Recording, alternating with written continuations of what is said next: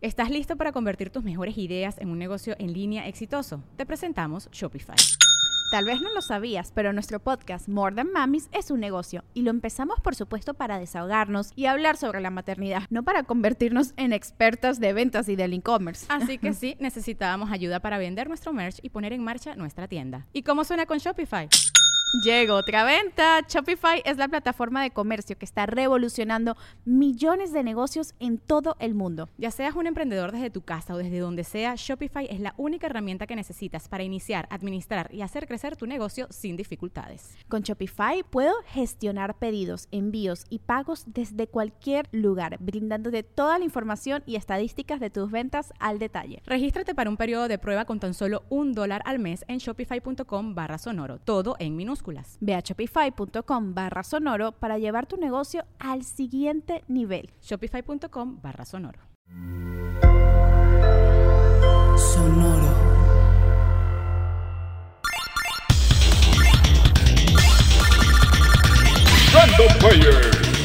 El archivo histórico y cultural del gamer. Un estudio desarrollador inglés que vivió días de gloria creando geniales videojuegos y personajes para Nintendo, y que posteriormente fue adquirido por Microsoft. Aunque sigue haciendo buenas producciones, no ha recuperado el prestigio de antaño. Rare.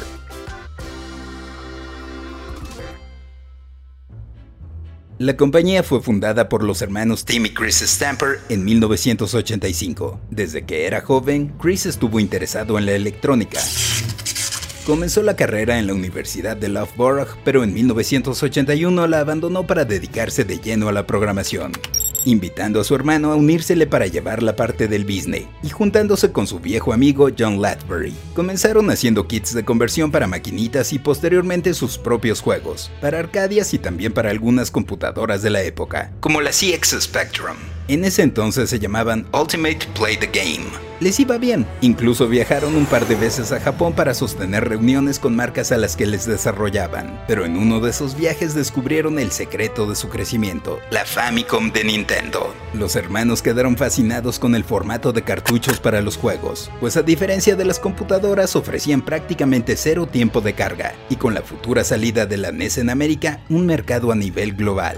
Es por eso que se propusieron detener los desarrollos para Spectrum y solo dedicarse a hacer ingeniería inversa de la consola de casa de Mario para descubrir todos sus secretos y poder desarrollar juegos similares o para ella. Nada tontos, la verdad. Inicialmente en 1983 fueron bateados por Nintendo, pero poco tiempo después consiguieron una junta con el ejecutivo de la compañía Minoru Arakawa, donde le mostraron su trabajo anterior, propuestas y algunos demos técnicos. Habían logrado lo que Nintendo consideraba imposible. Construyeron su propia Famicom. Así que les dieron chance, o más bien sintieron pasos en la azotea y prefirieron tenerlos con ellos que en su contra. Según cuenta la leyenda, Nintendo ofreció a los hermanos Stamper recursos ilimitados para desarrollar sus juegos y fundaron el estudio Rare en 1985, estableciendo sus nuevas oficinas no muy lejos de las anteriores, en una pequeña mansión del poblado de Twycross en Leicestershire, y abrieron también una filial en Miami para las operaciones en América, pues no faltaba mucho para la salida de la Nintendo Entertainment System. Su primer proyecto fue Slalom, de 1986. Juego de esquiar para NES que vendió medio millón de copias, un montón para ese entonces, convirtiéndose así en el primer estudio third party o externo en la historia de Nintendo. El éxito continuaría con un título de carreras con elementos de combate llamado RC Pro Am, de 1988, con el que vendieron más del millón de copias, y ha llegado a ser considerado como de las más grandes influencias para Mario Kart.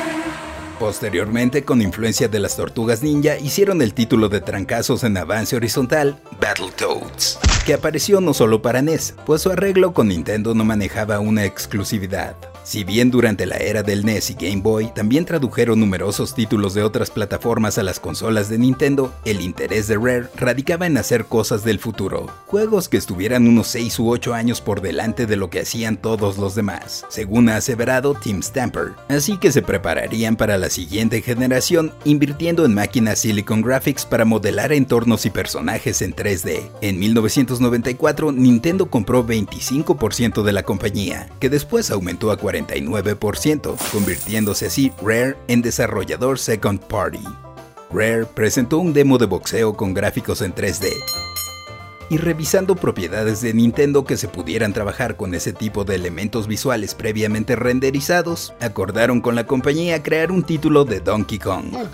Sí, Donkey Kong Country que saldría en noviembre de 1994 para Super Nintendo, ganando varios reconocimientos como juego del año y vendiendo 9 millones de copias. Sería el tercer título más vendido de la consola, por lo que llegarían las secuelas en 1995 y 1996. En ese entonces ya se trabajaba en la Nintendo 64 y Rare aumentó su staff de ochenta y tantas a 250 y tantas personas. Tampoco había exclusividad, por lo que se dio el lujo de trabajar en un juego de peleas entre 3D para el que creó su propia Arcadia. Se pensó en el lanzamiento para Nintendo 64, pero la compañía japonesa prefirió que el juego saliera en Super Nintendo, así que se bajó la calidad gráfica y se lanzó Killer Instinct en agosto de 1995, siendo también un éxito vendiendo 3.2 millones de unidades. Y también tendría una secuela. Finalmente para Nintendo 64 el primer juego de Rare sería Blast Corps de 1997, en donde con vehículos armados se debía abrir paso para transportar misiles nucleares. Casi a la par, otro equipo desarrollaría GoldenEye 007, que saldría el 25 de agosto de 1997, nuevamente impresionando a jugadores de todo el mundo. Un título de gatillero en primera persona inspirado por la cinta de James Bond, y con modo multijugador. No importó que saliera dos años después de la película, vendió 8 millones de copias y fue casi dos años el juego más vendido. En Rare estaban enrachados y las buenas ideas no paraban. Hicieron el juego de carreras Diddy Kong Racing. El de plataforma Banjo Kazooie. Donkey Kong 64 Mickey's Speedway USA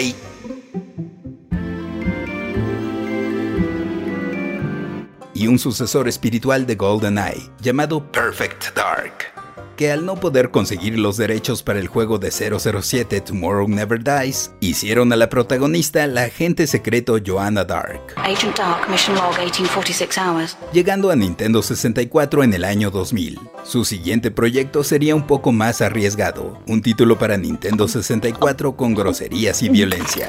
Las aventuras de una ardilla. Conquers Bad Fur Day.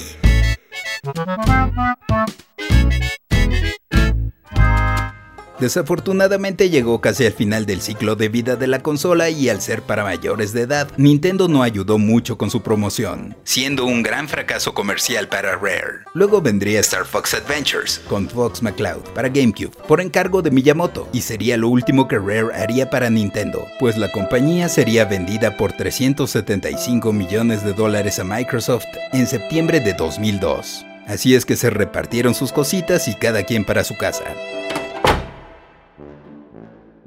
Rare lanzó para la primera Xbox Grabbed by the Ghoulies en 2003. Conquer Live and Reloaded y Perfect Dark Zero en 2005. Viva Piñata en 2006 y Viva Piñata Trouble in Paradise y Banjo Kazooie Nuts and Bolts en 2008, teniendo dificultad para permanecer en el gusto de los jugadores, a pesar de no ser malos títulos. Y las cosas empeorarían con Xbox 360, pues Microsoft les encomendó juegos de Kinect. No fue culpa de Rare, el dispositivo no funcionaba muy bien y aunque sacaran el mejor software pues tenían pocas posibilidades. Para 360 hicieron dos juegos de Kinect Sports, aunque en Xbox One y PC se reivindicarían con la nueva versión de Killer Instinct, el gran título de piratas multijugador en línea Sea of Thieves y un nuevo Battletoads. Esperemos que les vaya mejor en esta generación con Xbox Series X y S, para la que actualmente están desarrollando un juego llamado Everwild. Yo soy el Paella y esto fue Random Player.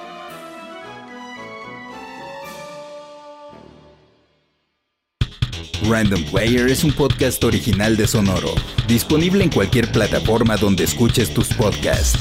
Suscríbete en Spotify y comparte este episodio con tus amigos. Yo soy el Paella y esto fue Random Player. Random Player.